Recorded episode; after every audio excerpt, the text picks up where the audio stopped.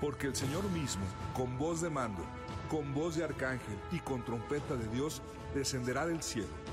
Y los muertos en Cristo resucitarán primero. Luego, nosotros, los que vivimos, los que hayamos quedado, seremos arrebatados juntamente con ellos en las nubes para recibir al Señor en el aire y así estaremos siempre con Él.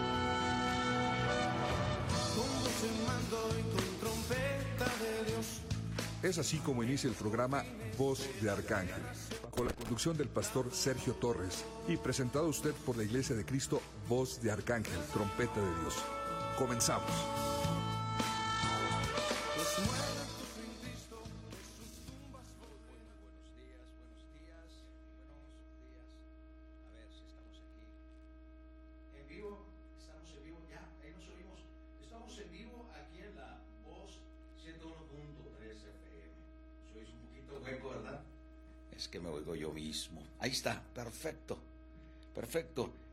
En vivo aquí en la 101.3 FM. Este es tu amigo pastor Sergio Torres Rodríguez. Y como eh, habíamos prometido, vamos a hablar ahora, el tema de hoy es profetas y profecía. ¿Qué enseña la Biblia?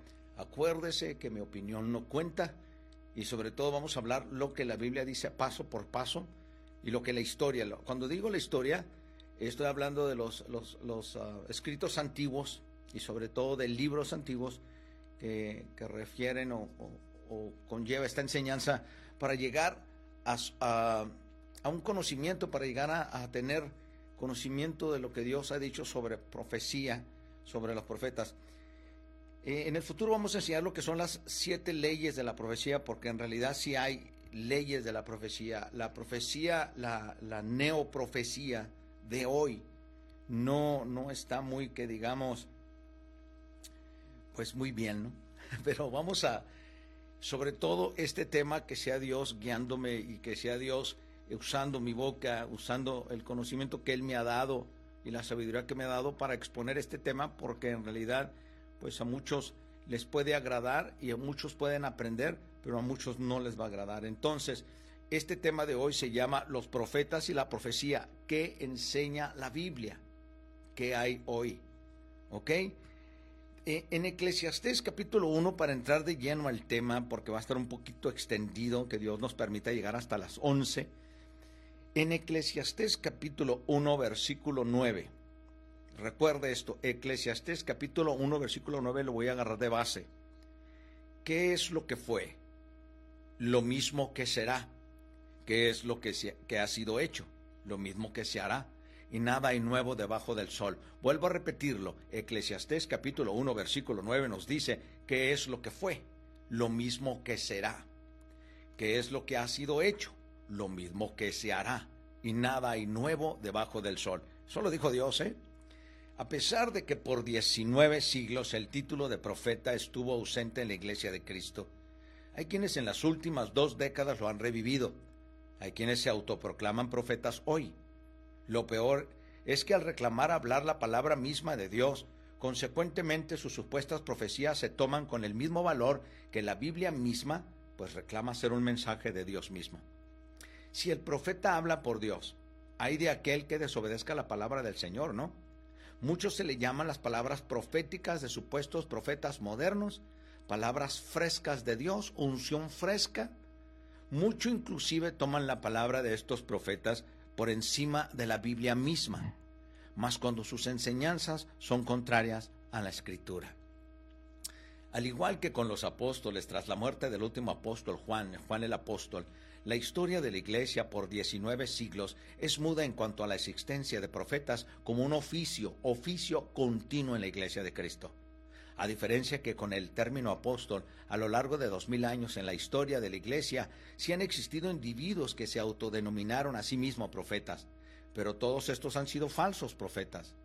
Individuos sectarios o herejes, no verdaderos profetas. La última referencia de apóstoles o profetas en los escritos cristianos es del año 150 después de Cristo aproximadamente. Y esta es, como lo mencioné en la enseñanza del viernes pasado, es la didaje, que viene siendo la didash, o la enseñanza de los apóstoles escrita 150 años antes de, antes de Cristo. Mire, Dice así en ese libro, pero con respecto a los apóstoles y profetas, obrad con ellos en conformidad con el Evangelio, que todo apuesto que en griego, eh, eh, en griego significa enviado a las iglesias, cuando venga a vosotros se ha recibido como el Señor. Pero no se quedará más de un día o si es necesario un segundo día, pero si se quedara tres días es un falso profeta. Y cuando se marche que el apóstol no reciba otra cosa que pan o el supuesto profeta hasta que haya cobijo, pero si pide dinero es un falso profeta. Esto lo dice la enseñanza de los apóstoles 150 años antes, antes de, de Cristo. Vamos a ponerle, antes de la era común, vamos a ponerle así mejor. No todo el que habla en el Espíritu es un profeta, sino solo el que tiene los caminos del Señor. Por sus caminos pues será reconocido el profeta falso y el profeta. Y ningún profeta, cuando ordenara una mesa en el Espíritu, comerá de ella, pues de otro modo es un falso profeta. Y todo aquel que diga en el Espíritu, dame plata u otra cosa, o así me ha dicho Dios que me des dinero, no lo escuchéis. Pero si os dice que os deis de favor de otros a que están en necesidad, entonces nadie lo juzgue, porque no está buscando lo de él, sino está buscando el beneficio de otros. Entonces, fíjese cómo son las cosas si todo lo estamos poniendo de esta forma, entonces, ¿qué es lo que haremos? Vamos a ponerle así, los profetas son los pastores, pero todo profeta que desee establecerse entre vosotros es digno de su comida, de la manera de un verdadero maestro es también digno como el obrero de su comida. Así pues, todas las primicias del producto del lagar y de la era de la trilla de tus bueyes, ovejas, se las llevarás como primicias, pero si no tenéis un profeta, dala a los pobres designados pues obispos. Ahí es donde entra esto. Entonces designaron obispos y diáconos dignos del Señor, hombres mansos y no amantes del dinero, íntegros y aprobados para que estos ejecutaran el servicio de profeta y maestros entre vosotros, o sea, para que les predicaran la palabra. Como necesitamos recordar este escrito desde hace 1850 años, en los tiempos que vivimos hoy. Pedro mismo en su última carta nos advierte a los falsos profetas, y lo dice en segunda de Pedro, capítulo 2, versículo del 1 al 3. Pero hubo también falsos profetas entre el pueblo, como habrá entre vosotros falsos maestros que introducirán encubiertamente herejías destructoras y aún negarán al Señor que los rescató, atrayendo a sí mismos destrucción repentina. Y muchos seguirán sus disoluciones por causa de los cuales el camino de la verdad será blasfemado, y por avaricia harán mercadería de vosotros con palabras fingidas. Sobre los tales ya de largo tiempo la condenación no se tarda y su perdición no se duerme. Vamos a ver, en el Nuevo Testamento mismo existen numerosos pasajes que al mencionar a los profetas los ponen principalmente en, en referencia al pasado Pedro nos habla de los profetas verdaderos como un oficio del pasado y lo dice segunda de Pedro capítulo 3 versículo del 1 al 2. Dice, para que tengáis memoria de las palabras que antes han sido dichas por los santos profetas y del mandamiento del Señor y Salvador dado por vuestros apóstoles. No dice, presten atención a las palabras de vuestros profetas hoy en vuestras congregaciones, sino dice, estar atentos a las palabras dichas antes por los profetas. Ahora, al igual que con los apóstoles, este movimiento de creación reciente que busca revivir en la iglesia actual el oficio de apóstoles y profetas, lo basan sus promocionadores a un errado entendimiento de Efesios, capítulo 4, versículo del 11 al 15, que dice, y él mismo constituyó a unos apóstoles, a otros profetas, a otros evangelistas, a otros pastores y maestros, a fin de perfeccionar a los santos para la obra del ministerio, para la edificación del cuerpo de Cristo hasta que todos lleguemos a la unidad de la fe y del conocimiento del Hijo de Dios, a un varón perfecto a la medida de la estatura de la plenitud de Cristo. Bueno, así dicen que Jesús instituyó en su iglesia que tuviera profetas hasta el final, pues es según ellos hasta que todos lleguemos a la madurez.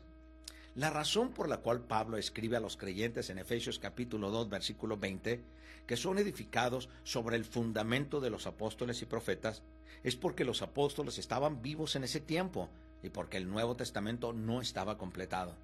No tenían una Biblia completa que leer en donde revisar qué creer o cómo vivir en Cristo. Por ello la iglesia necesitaba profetas que proclamaran la palabra de Dios, al no existir un Nuevo Testamento completado y compilado con el cual contasen todas las iglesias. Pedro en su segunda carta nos dice que los creyentes ya tenemos la profecía más segura al contar con la palabra de Dios. Y es ella en la que debemos estar atentos. Así nos dice, tenemos también la palabra profética más segura, a la cual hacéis bien estar atentos como una antorcha que alumbra en lugar oscuro hasta que el día esclarezca y el lucero de la mañana salga en vuestros corazones. Entendiendo primero esto, que ninguna profecía de la Escritura es de interpretación privada, porque nunca la profecía fue traída por voluntad humana, sino que los santos hombres de Dios hablaron siendo inspirados por el Espíritu Santo. Segunda de Pedro, capítulo 1, versículo 19 al 21. Pedro también hace una referencia interesante, que tengáis memoria de las palabras que antes han sido dichas por los santos profetas. Es muy probable que se refiera a los santos profetas del Antiguo Testamento. Por lo menos se refiere a ellos como algo del pasado.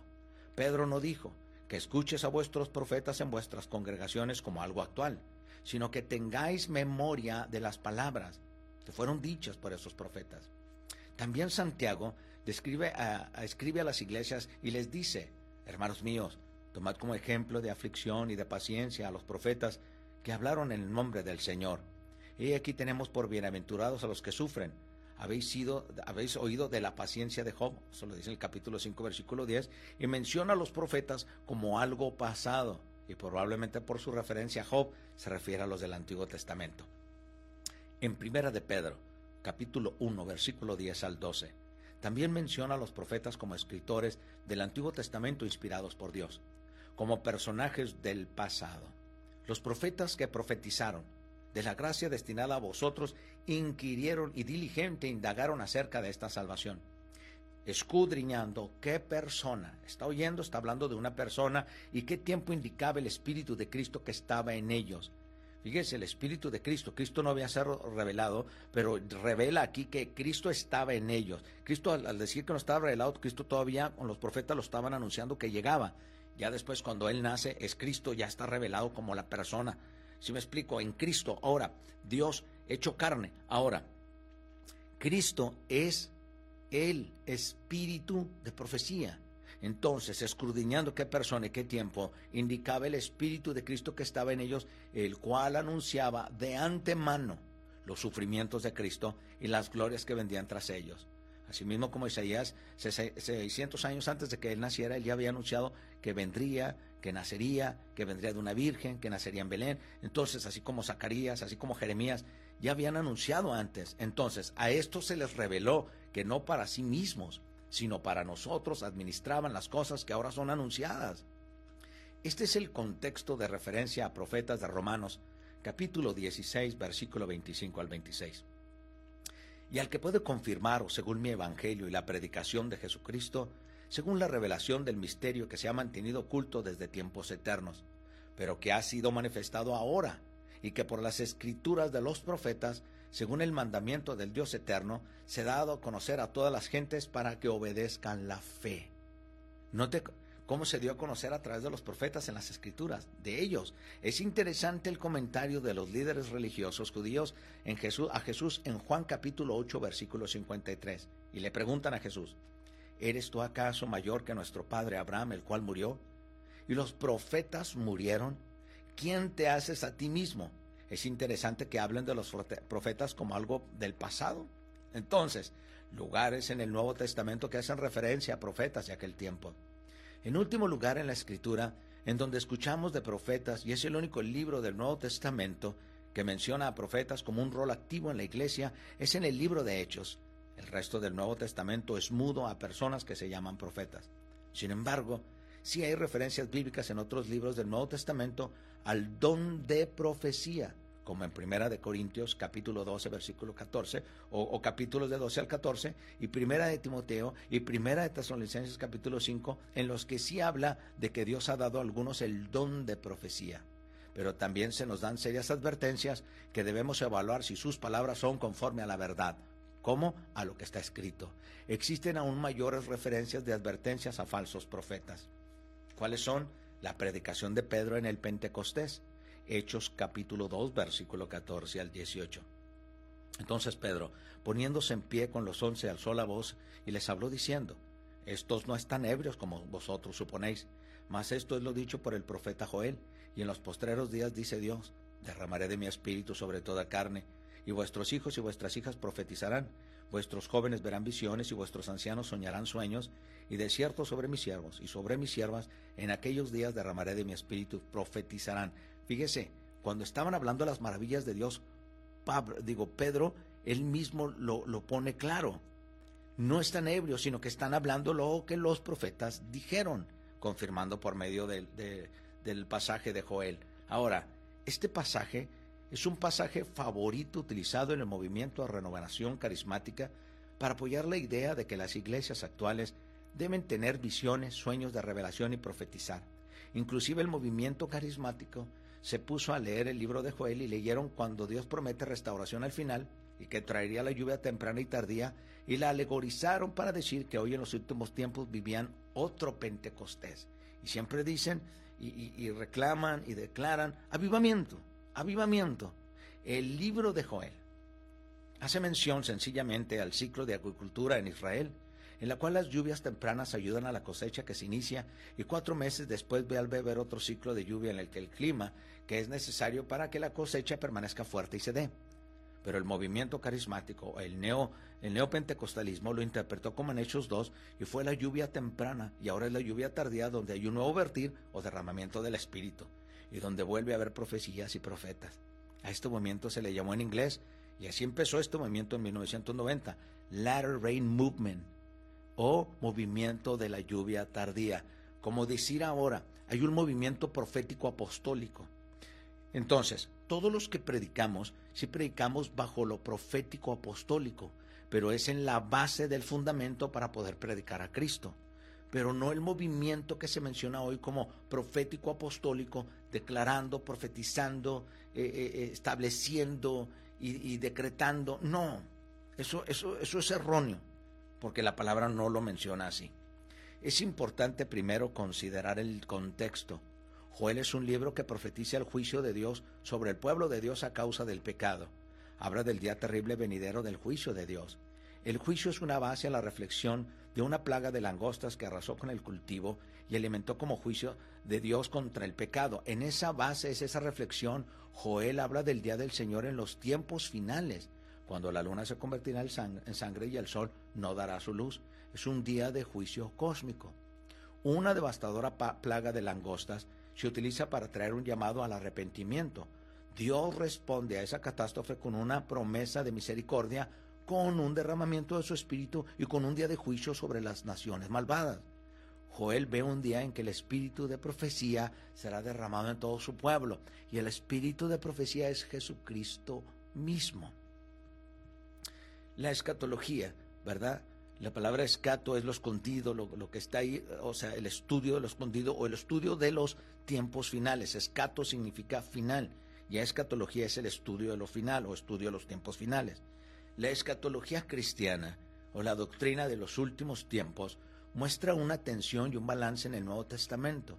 Cristo inauguró la era del nuevo pacto. Los tiempos finales ya comenzaron, pero todavía no es el fin. La escatología es ya, pero todavía no. Pedro vio el cumplimiento de la profecía de Joel en el día de Pentecostés, así como en Hechos capítulo 2, versículo 14 al 21, que no es nada más que cumpliéndose lo que es el, el original Pentecostés de Éxodo 34. Lo vio como el inicio del fin, sabiendo que todavía no venía el fin inmediato en el cual la luna se convertiría en sangre. Ahora, también es importantísimo hacer una profunda observación que la profecía de Joel en el Pentecostés no era adivinar el pasado, ni predecir el futuro, ni dar nuevas revelaciones, como desean pretender hacer los que hoy se autonombran profetas. Hechos capítulo 2, versículo del 11 al 13 dice, Cretenses y árabes, les oímos hablar en nuestras lenguas las maravillas de Dios. Y estaban todos atones y perplejos, diciéndose unos a otros. Fíjese, fíjese lo, lo, precioso de la palabra. Mire cómo, cómo se va a ir desglosando. Cuando estaban todos predicando en aquel tiempo en el Pentecostés, que es la fiesta de Shabbat, que en realidad Pentecostés no significa el derramamiento del Espíritu Santo, sino está hablando de una, un ciclo de siembra que, que se cumple de la cebada 50 días a donde llega lo que es el trigo. Y, y todos cuando empezaron a hablar en diferentes lenguas, hablando en idiomas, no rabababat, sí, rabasaya, no, no, no, estaban hablando idiomas, les oímos hablar en nuestras lenguas y hablaban maravillas de Dios, estaban predicando, profetizando, atónicos y perplejos. Fíjate cómo, cómo sucede esto y cómo se une en la Biblia, porque la Biblia se interpreta ella misma. Cuando estaban oyendo hablar las maravillas de Dios, el mismo árabes, cretenses, judíos, eh, eh, eh, romanos, estaban oyendo y dijeron, ¿qué quiere decir esto? ¿Y sabe de dónde viene eso? Éxodo capítulo 16, versículo 30 al 31. Así el pueblo reposó el séptimo día y la casa de Israel lo llamó maná. ¿Y sabe qué dijeron cuando llegó ese panecito con, como, como culantro con semilla y viene siendo como, como con miel revuelto? le dijeron, ¿qué es esto? Porque en Hechos 2 no comprendían que cómo hablaban las maravillas de Dios y cómo se había manifestado el Espíritu. Así en Éxodo 16, cuando llegó ese pan que les dio para comer de Dios del cielo, ellos dijeron también lo mismo, ¿qué es esto? Por eso es la palabra maná. Maná no significa pan, maná significa ¿qué es esto? Y era como semilla de culantro blanco y su sabor como de hojuelas con miel. Así en Hechos 2 también dijeron ellos, ¿qué es esto? No conocemos este espíritu, está hablando, ¿qué palabra es esta? Así dijeron en Éxodo 16, cuando llegó ese, ese pan del cielo a darles de comer, dijeron, ¿qué es esto? Y todo se manifiesta, porque en Juan capítulo 6, versículo 31 lo confirma y lo revela. Nuestros padres comieron el maná en el desierto, como está escrito, pan del cielo les dio de comer. Pero Juan capítulo 6, versículo 58 lo revela aún más. Este es el pan que descendió del cielo no como vuestros padres comieron el maná y murieron. El que come de este pan vivirá eternamente. Pero ahora Juan, en que fíjate, Juan lo revela, que Cristo mismo ahora lo revela. Juan capítulo 6, versículo 33. Porque el pan de Dios es aquel que descendió del cielo y da vida al mundo. Juan capítulo 6, versículo 35, Jesucristo se manifiesta y se revela como ese maná. ¿Qué es esto? Porque no conocían y ahora Cristo se revela. Yo soy el pan de vida. El que a mí viene nunca tendrá hambre y el que en mí cree no tendrá sed jamás. Juan capítulo 6 versículo 48 se declara completamente delante de todos, yo soy el pan de vida. Juan capítulo 6 versículo 51, óiganlo muy claro, yo soy el pan vivo que descendió del cielo. Si alguno comiera de este pan, vivirá para siempre, y el pan que yo daré es mi carne, la cual yo daré por la vida del mundo. ¿Oyes lo que te acabo de hablar? Esta es profecía pura, y esta es la profecía que se debe hablar. La escrita la manifiesta para consolar, para animar, reconfortar y decir que todo aquel que está perdido tiene salvación en el maná de Éxodo 16, en el maná o también esa palabra que oyeron en Hechos 2, y ahora Cristo revelado en cada uno de nosotros desde hace dos mil años. Y fíjese cómo seguimos predicando a Jesucristo y la palabra es profeteos. Estamos predicando, hablando los oráculos escritos de Dios. Esta es profecía pura, pero aún hay más. En Éxodo capítulo 13, versículo 13 al 15, oiga esto. Mas todo primogénito de asno redimirás con un cordero, y si no lo redimieres, quebrarás su cerviz. También redimirás al primogénito de tus hijos, y cuando mañana te pregunte tu hijo diciendo, fíjese la misma palabra, ¿qué es esto? Fíjese en Éxodo 13, Éxodo 16, en Hechos y en el libro capítulo 6 de Juan y en Hechos 2. Y siguen preguntando, ¿qué es esto? Y ahí es donde se confirma la profecía.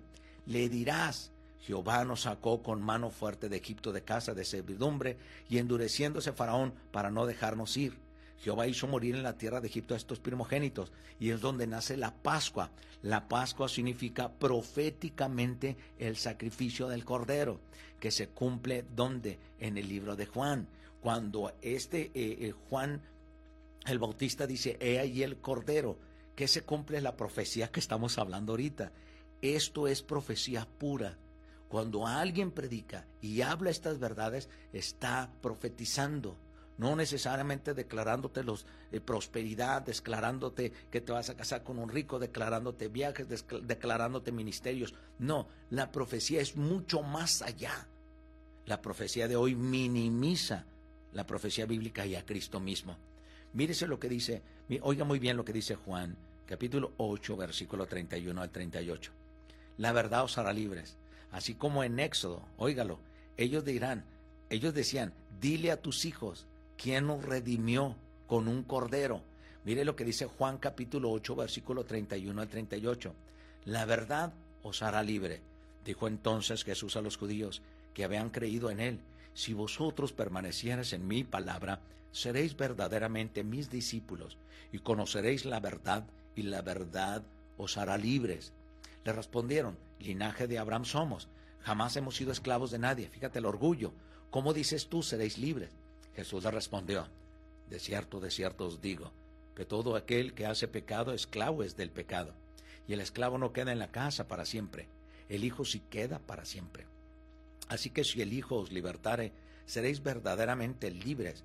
Sé que sois descendientes de Abraham, pero procuráis matarme porque mi palabra no haya cabida en vosotros. ¿Sabe qué es la palabra de Cristo? El verbo se hizo carne. El verbo se hizo carne es el infinito Dios hecho carne, es la persona de Cristo. Cristo es el verbo, Cristo es la palabra. No haya cabida en vosotros. Yo hablo lo que he visto acerca del Padre, dijo Jesús, y vosotros hacéis lo que habéis oído acerca de vuestro Padre. ¿Qué quiere decir? Que este pan, que este pan de vida, que este maná era Cristo mismo que este cordero de Éxodo 12 era la Pascua, Cristo mismo sacrificado, y todo se revela en los capítulos de Juan, capítulo 20 al 21, se revela exactamente las fiestas de Levítico 23, porque era la Pascua, Cristo crucificado. Después los panes sin levadura. Fíjese, Cristo enterrado sin pecado. Después las primicias, la fiesta que significaba la resurrección de Cristo. Oiga, y después el Pentecostés, porque Cristo es la cebada enterrado. Y después de 50 días ya sembrado, sale el trigo en 50 días y se celebra el Pentecostés, que es la fiesta original que se celebraba en ese tiempo. Fue cuando se derramó el Espíritu Santo, cumpliendo la profecía de que Cristo mismo había dicho en su espíritu como testimonio de la profecía. Entonces de ahí viene la fiesta de las trompetas, que futuramente no se ha cumplido, pero se futuramente sí se cumplirá que es el arrebatamiento de la iglesia. De ahí viene la fiesta que es el atomen. Atomen viene siendo la, fiesta, eh, viene siendo la fiesta de la unción. Es un tiempo donde se recapacita, se pide perdón, que es la tribulación. Y de ahí viene la fiesta de Sukkot, que es la fiesta de los tabernáculos, que se cumplirá proféticamente cuando Jesucristo venga del cielo con su pueblo, que es la iglesia, por su heredad que era Israel, y los hace un solo pueblo. Es la fiesta de los tabernáculos para que vea que todo lo que está en la Biblia es proféticamente hablando. Por eso los pastores en parte profetizamos, en parte predicamos y damos el mensaje de salvación que es la verdadera, única y, legal y verdadera Biblia, palabra, que esa es la verdadera profecía, es la pura, pura profecía. Ahora, existen referencias en el Nuevo Testamento a profetas como oficios en la iglesia en tres lugares. Hechos capítulo 13, 15 y 21. Se menciona a Bernabé, Simón, el que se llama Níger, Lucio de Sirene, Manaén y Saulo, Judas y Silas y cuatro hijas de Felipe que profetizaban y a un profeta llamado Agabo. Es interesante que muchos de estos, como Bernabé, Saulo y Silas, sabemos que eran evangelistas, tal como dice Primera de Corintios capítulo 14 versículo 24. Pero si todos profetizan y entra algún incrédulo indocto, por todos es convencido, por todos es juzgado. ¿Por qué? Porque la palabra de Dios te confronta. Ahí va otra revelación sobre la profecía. En estas referencias de Hechos, capítulo 13, versículo de 1 al 3 dice, había entonces en la iglesia que estaba en Antioquía profetas y maestros, Bernabé, Simón el que se llamaba Níger, Lucio de Sirene, Manaén el que se había creado junto con Herodes el tetrarca, y Saulo, ministrando estos al Señor y ayunando, dijo el Espíritu Santo. ¿Quién lo dijo? El Espíritu Santo.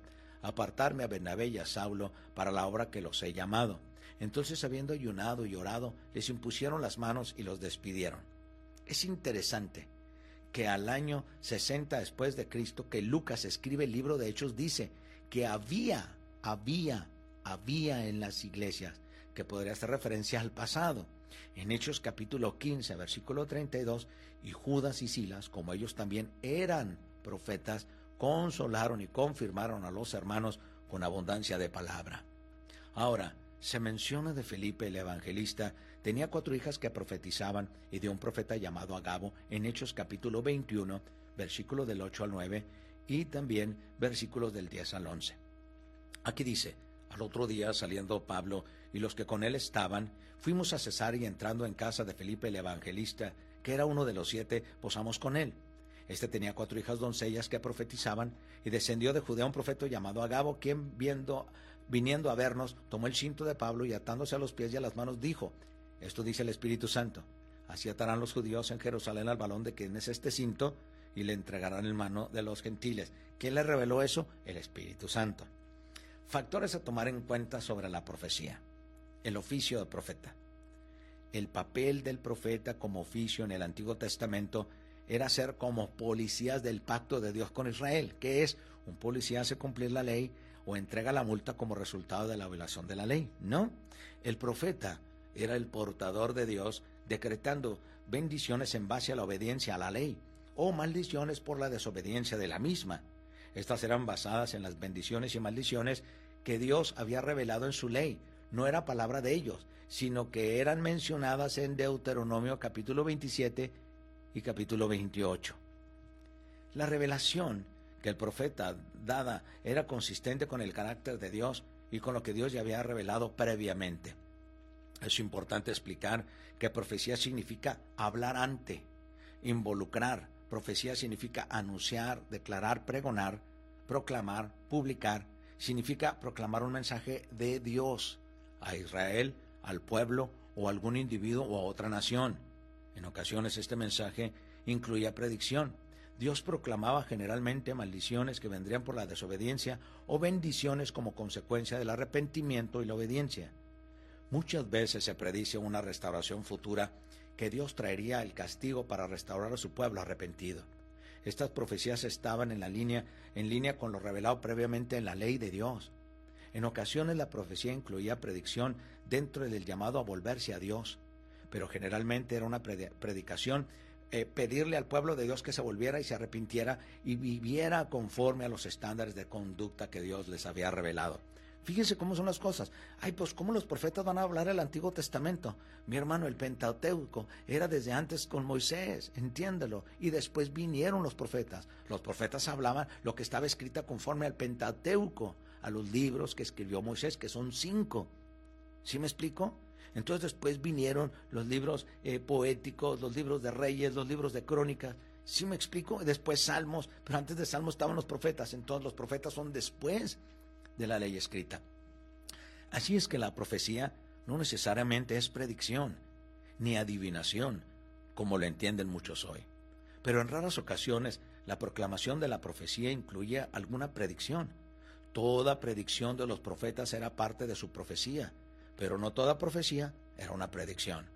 Si enumeramos todas las palabras de los profetas o todas las profecías del Antiguo Testamento, tan solo el 8% de ella es predicción, 92% es predicación o proclamación del mensaje ya revelado de Dios. De ese 8%, solo un por ciento no se ha cumplido hablando de los tiempos finales o la restauración del pueblo de Dios para con el Señor. Es importante considerar que en el Antiguo Testamento aparecen en varios lugares profecías de juicio en varios periodos históricos contra falsos profetas que plagaban a Israel. Así los falsos profetas no son algo nuevo, tienen siglos de existir.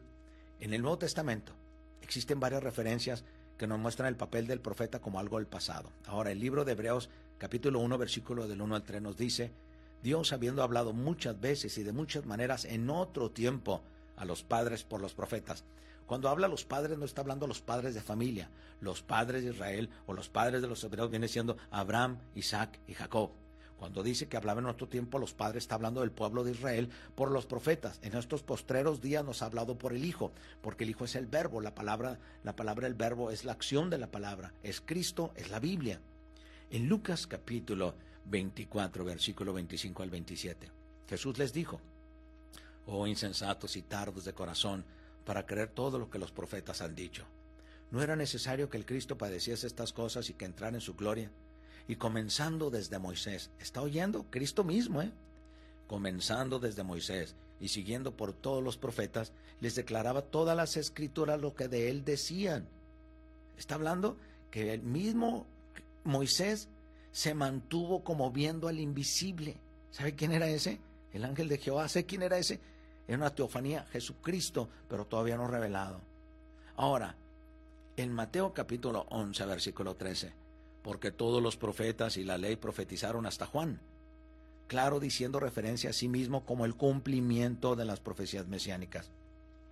Ahora, la profecía como don del Espíritu Santo. ¿Sí existe? Sí. El Pablo apóstol, el apóstol Pablo, el Pablo apóstol, bueno, menciona en Primera de Corintios capítulo 12 y 14 a la, a la profecía como un don del Espíritu Santo que Pablo quisiera que todos tuviesen y que considera mayor y más útil el don de hablar idiomas desconocidos para la audiencia, que es Primera de Corintios capítulo 12 versículo 10 dice, porque Dios ha dado por su espíritu dones diversos. A uno el hacer milagros, a otro de profecía. ¿Cuál era su función? Pablo deseaba que todos profetizaran, que, que todos predicaran la palabra del Señor. Primera de Corintios capítulo 14, versículo del 1 al 3. Seguid el amor y procurad los dones espirituales, pero sobre todo que profeticéis. Pero el que profetiza habla a los hombres para edificación, exhortación y consolación. ¿Quiere usted ver la revelación de lo que dijo Pablo aquí? Esperemos un momento. Porque en segunda de Timoteo, capítulo 16, versículo 17, oiga lo que dice. Toda la escritura es inspirada por Dios y útil para enseñar, para redarguir, para corregir, para instruir en justicia, a fin de que el hombre de Dios sea perfecto, enteramente preparado para toda buena obra. ¿De qué está hablando? De la predicación. Pero pastor, ¿dónde lo dice? Hebreos capítulo 4, versículo 12.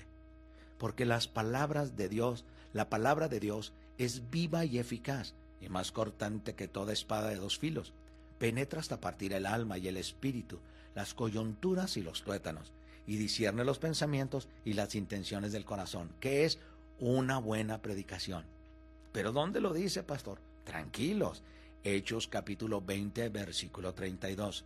Y ahora, hermanos, os encomiendo a Dios y a la palabra de su gracia, que tiene poder para sobreedificaros y daros herencia con todos los santos. ¿Lo ve? No hay más por ciego que el que no quiere ver, y no hay peor sordo que el que no quiere oír. Segunda de Corintios, capítulo 2, versículo 17. Pues no somos como muchos que medran falsificando la palabra de Dios, sino con sinceridad como de parte de Dios y delante de Dios, hablamos en Cristo. Segunda de Corintios capítulo 4 versículo 2 nos dice, antes bien renunciamos a lo oculto y vergonzoso, no andando con astucia, no adulterando la palabra de Dios, sino por la manifestación de la verdad, recomendándonos a toda conciencia humana delante de Dios. Fíjate, entonces, la predicación es la profetizar, profetizar es una predicación. Ahora, segunda de Timoteo capítulo 4, versículo del 1 al 2. Predica la palabra, dice, te encarezco delante de Dios y del Señor Jesucristo, que juzgará a los vivos y a los muertos en su manifestación y en su reino, que prediques la palabra, que instes a tiempo y fuera de tiempo, redarguye, reprende, exhorta con toda paciencia y doctrina, que son los mismos calificativos que se dieron cuando profeticéis. Redarguye, reprende y exhorta, consuela. ¿Me explico? Tito capítulo 1 versículo 3. Y a su debido tiempo manifestó su palabra por medio de la predicación que me fue encomendada por mandato de Dios nuestro Salvador. ¿Está oyendo? Si Cristo ya habló por los profetas, ¿cómo iba a venir Él? Si hablaron, ¿qué, penas tendría Él? Ahora Cristo en sus apóstoles los manda a predicar que Él vino vivo y que volverá. Entonces ahora nosotros como iglesia se nos encarga predicar exactamente el fundamento de los profetas y de los apóstoles. No que ahora necesitemos de ellos para tener nueva revelación, cuando toda la revelación ya está escrita en su santa palabra. Primera de Pedro, capítulo 4, versículo 11. Oiga esto, si alguno habla, habla conforme a las palabras de Dios. Si alguno ministra, ministre conforme al poder que Dios da, para que en todo sea Dios glorificado por Jesucristo, a quien pertenecen la gloria y el imperio por los siglos de los siglos. Amén. No debemos buscar la gloria nuestra. Nos tenemos que retirar de toda vanagloria y no buscar nuestros propios intereses. Apocalipsis capítulo 1 versículo 9 Pablo, digo, este eh, Juan, el apóstol, el último de ellos, lo dice muy claro en la isla de Patmos. Cuando tuvo una visión del Hijo del Hombre, mira lo que dijo Juan. Juan, un apóstol verdadero, dice, yo Juan, vuestro hermano.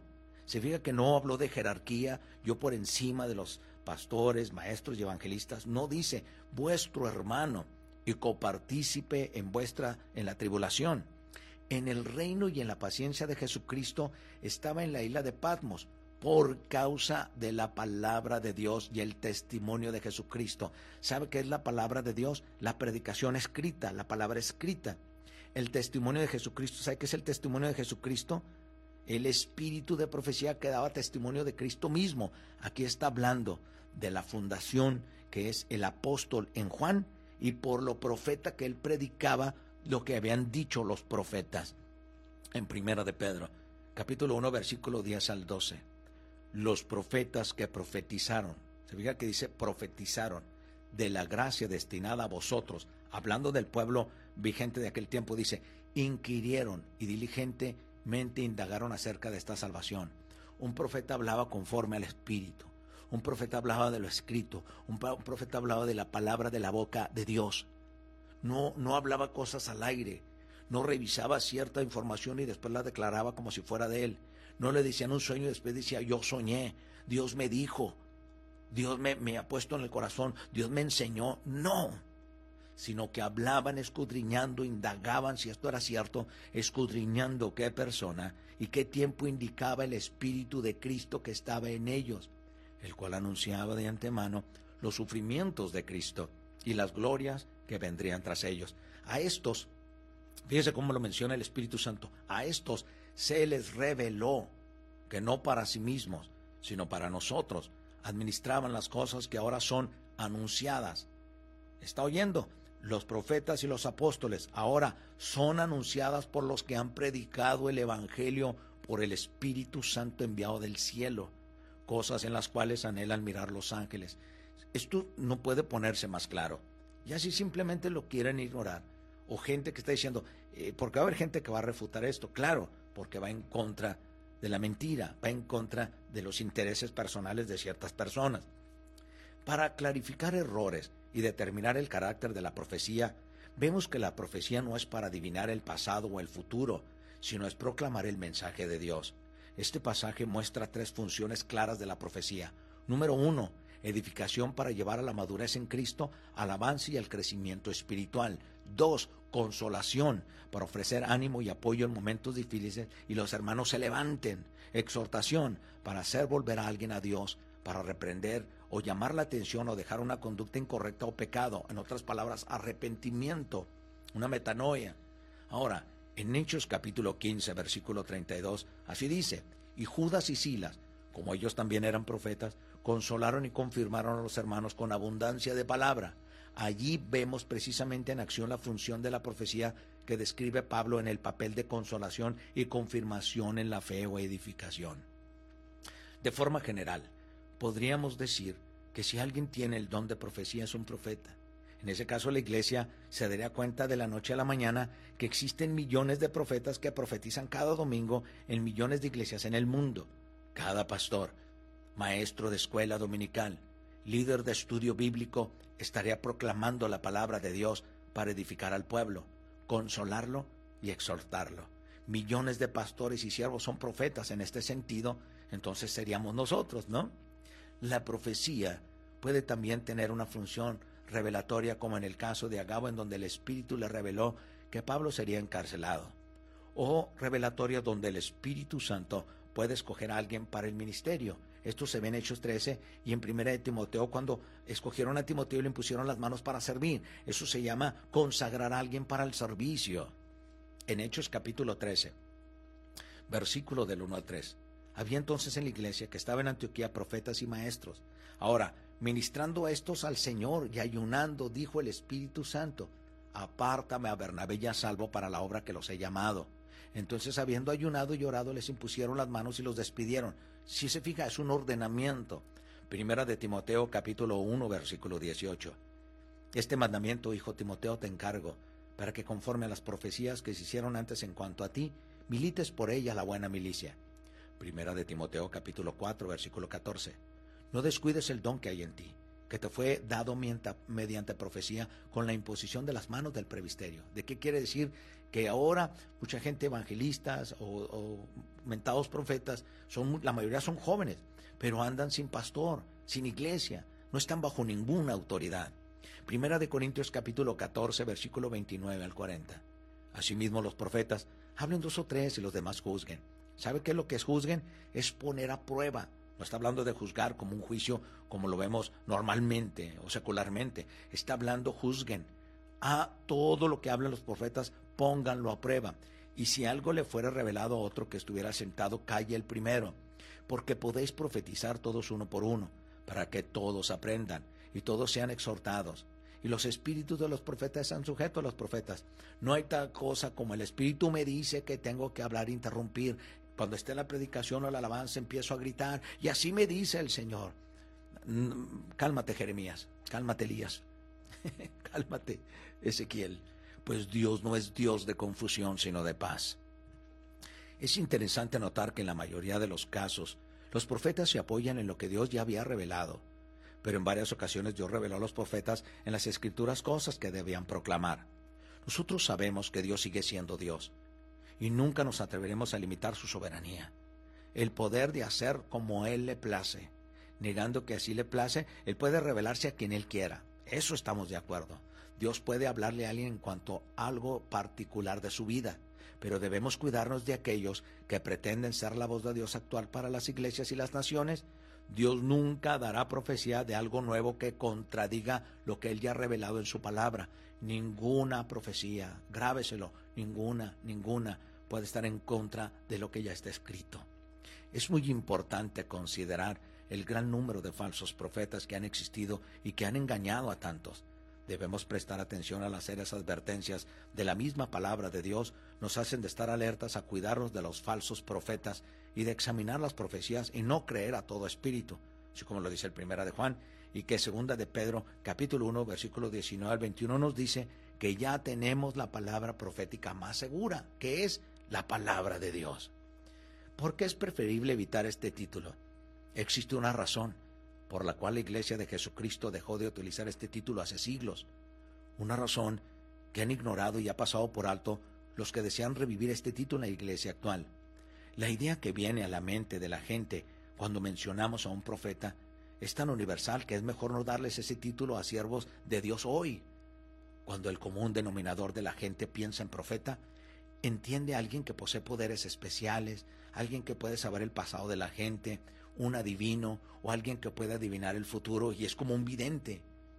Entre los creyentes se piensa en un gran hombre de Dios, los super ungidos, muy cercanos a Dios, más cercanos que tú y yo, que tienen un acceso especial a Dios que nosotros no tenemos, el cual Dios le da revelación especial. Muchos piensan que al profeta hay que obedecerle, pues es Dios mismo quien habla a través de él. Este es el grandísimo peligro de tener personas que utilicen el título de profeta en la iglesia de hoy.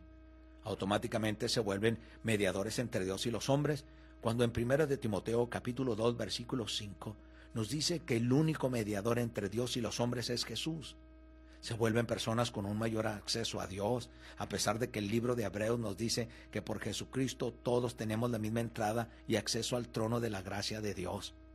Sí, la advertencia a evaluar y a juzgar el mensaje de profecía.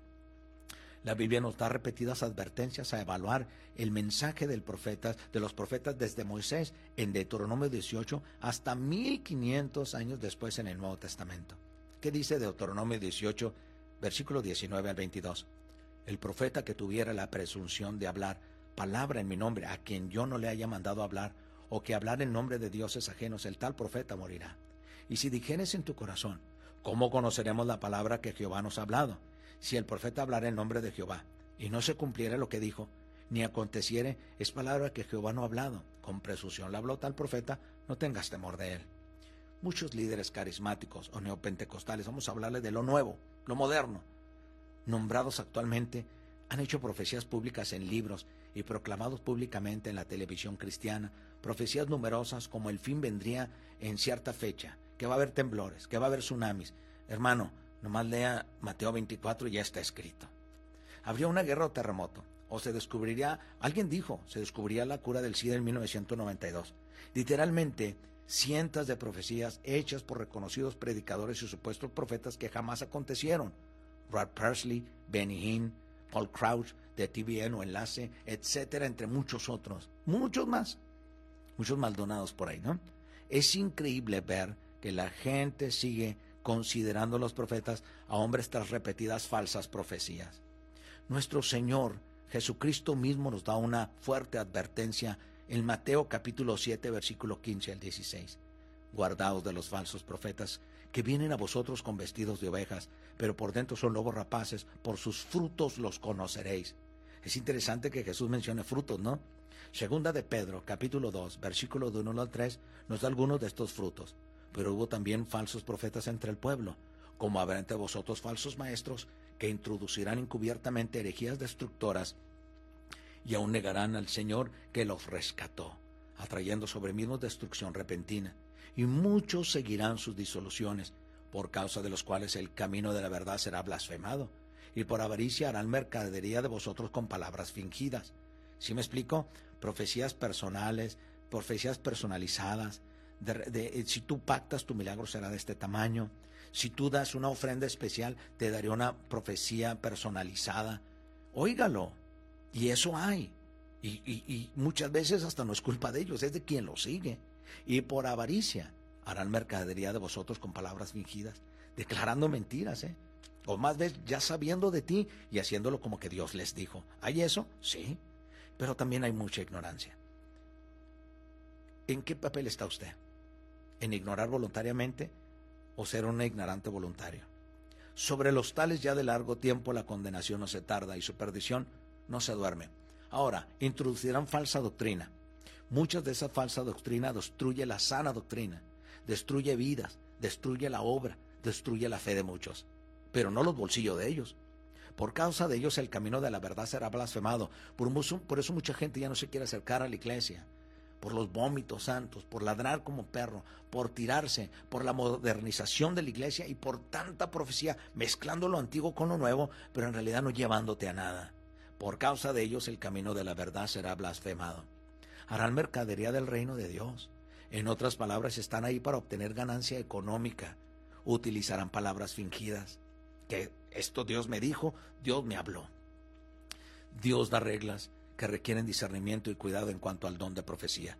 En primera de Juan capítulo 4, versículo 1 dice, Queridos hermanos, no crean a cualquiera que pretenda estar inspirado por el Espíritu, sino sométanlo a prueba para ver si es de Dios, porque han salido por el mundo muchos falsos profetas.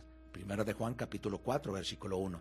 Y también en Hechos, capítulo 17, versículo 11, el mismo Jesucristo oró y dice, y fueron estos más nobles que los que estaban en Tesalónica, recibieron la palabra con toda solicitud. Mira lo dice el Espíritu, escudriñando cada día las escrituras. Si estas cosas eran así, note que los de Berea escudriñaban las escrituras para juzgar las enseñanzas si eran verdaderas o no. Primera de Tesalonicenses, capítulo 5, versículo 20 al 21. No menosprecéis las profecías, pero examinarlo todo y retener lo bueno. Note la necesidad de examinar. No está diciendo que, que todo lo que se hable es malo. No. Ve si es de Dios en la Biblia. La Biblia nos dice que la profecía nada vale sin el amor y que las profecías se acabarán pero el amor permanecerá. Primera de Corintios capítulo 13 versículo del 8 al 13. El amor nunca deja de ser, pero las profecías se acabarán y cesarán las lenguas y la ciencia acabará, pero en parte conocemos y en parte profetizamos.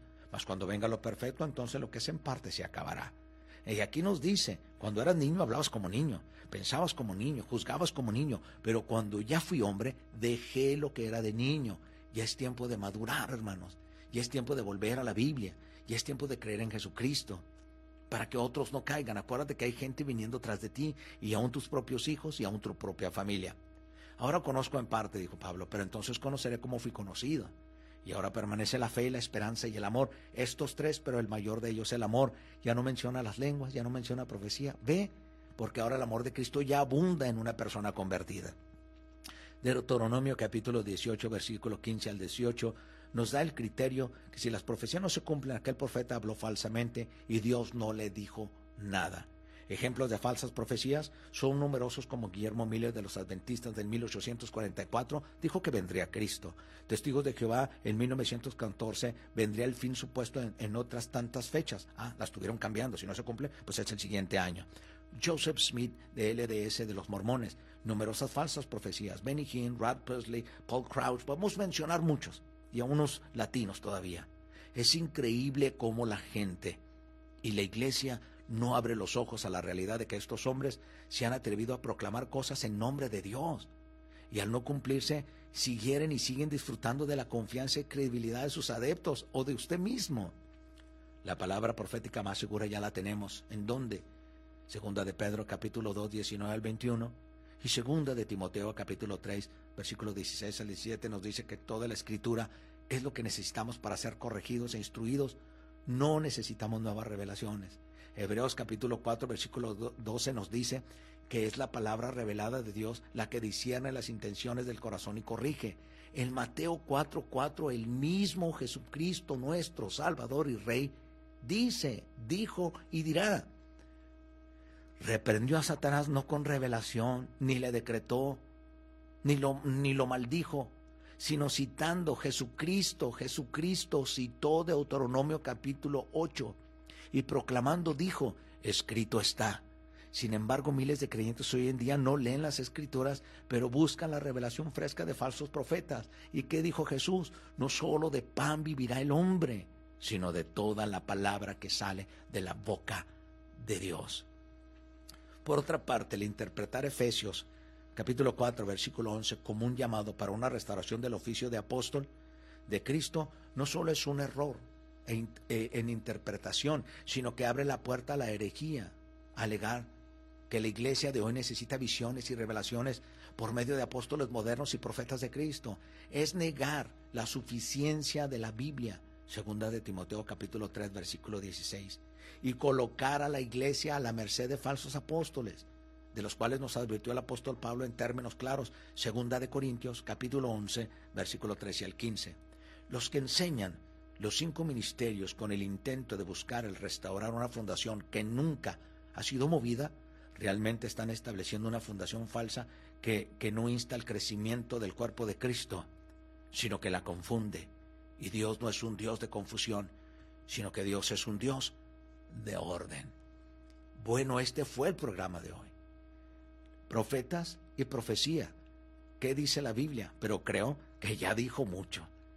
Entonces los invito, los invito a volver a la palabra de Dios. Los invito a escudriñar. Los invito a que no se mueva usted en la iglesia por impulsos, por sentimientos y emociones.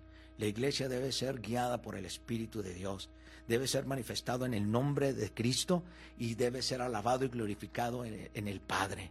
Entonces, todo lo que es la iglesia es el ensayo final de lo que haremos en el tiempo que estemos en el cielo, en la eternidad. Cuando usted va a la iglesia, usted adora, alaba, ora, usted glorifica y oye la palabra de Dios. Cuando llegue el tiempo del fin y cuando ya se ha revelado eh, su, su, estancia en el cielo, ahí es donde usted va a ver que todo lo que hizo en la iglesia era lo que iba a ser eternamente en el cielo. Amén. Así es que el Espíritu Santo les abra los ojos, el Espíritu Santo los llene de sabiduría y se llene de conocimiento por medio de la palabra de Dios. ¿Y sabe qué? Vuelva a Cristo. Si usted está mal, vuelva a Cristo. Si usted no se arrepiente, encuentre a Jesucristo. Deje que el Espíritu Santo lo redarguya, lo, lo instruya, lo anime, lo fortalezca. Si tú te has ido de, de tal vez por un falso profeta, un falso, alguien te, te hirió con una falsa profecía, vuelve a la iglesia, que no fue Cristo.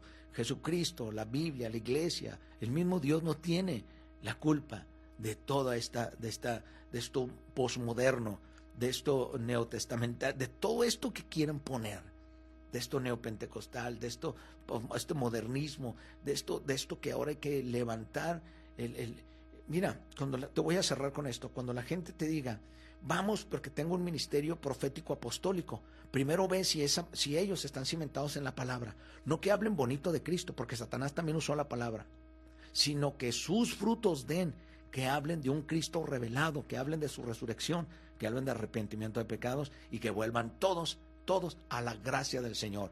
Y ya tenemos la palabra profética más segura que es la palabra de Dios. Este es tu amigo pastor Sergio Torres Rodríguez de Iglesia de Cristo, voz de Arcángel, trompeta de Dios. Si no tienes dónde congregarte, te invito. Somos una iglesia de formación, de enseñanza, conocimiento y carácter. Si usted llega en seis meses, déjeme decirle que usted se va a enamorar de la Biblia, que es todo lo que hacemos ahí. Amén. Dios los bendiga, un fuerte abrazo y espero que hayan sido edificados en el nombre de Jesús. Y si alguien los ama, les dice la verdad. ¿Y qué crees? Cristo te ama, por eso en Él serás libre. Bye bye. Dios los bendiga.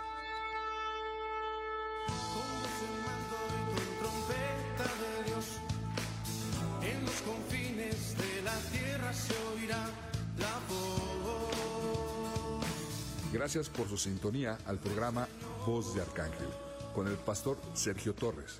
Este espacio es patrocinado por la Iglesia de Cristo, Voz de Arcángel, Trompeta de Dios, de calle Zacatecas 7049, esquina con Chihuahua, Colonia Ampliación Aeropuerto. Sus servicios son los miércoles 7 de la tarde y domingo servicio general 11 de la mañana.